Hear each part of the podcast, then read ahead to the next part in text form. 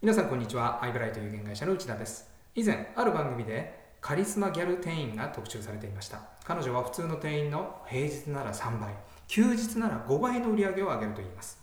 彼女のお客様へのアプローチが参考になったので紹介します。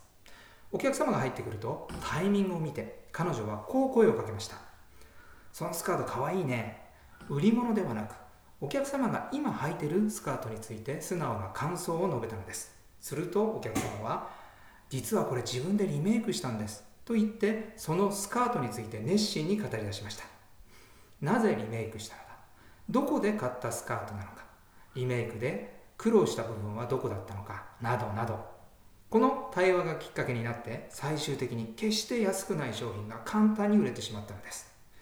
自分が売りたい商品の良さやお得さを説明する店員とは大きな違いがあります。お客様を褒めればいい。実はこれではうまくいきません。単に褒めるのではなくお客様がこだわりを持っている部分に触れることでお客様との距離をぐっと縮め対話を成立させることができるのです。多くの店員はお客様との対話を成立させる前にこちらがおすすめですとかこちらが今流行りですなどと売り込んでしまいます。カリスマ店員はまず対話を成立させ距離を縮めてから商品を語るわけです。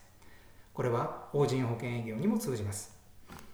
法人開拓がうまくいかないということはありませんか？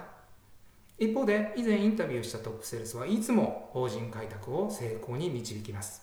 成功の大きな要因の一つは対話です。彼は社長との対話をすぐ成立させてしまいます。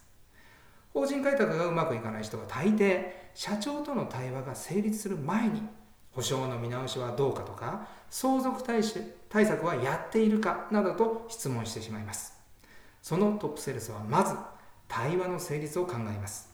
その武器となるのがカリスマ店員の話と同じで社長のこだわりへの質問です。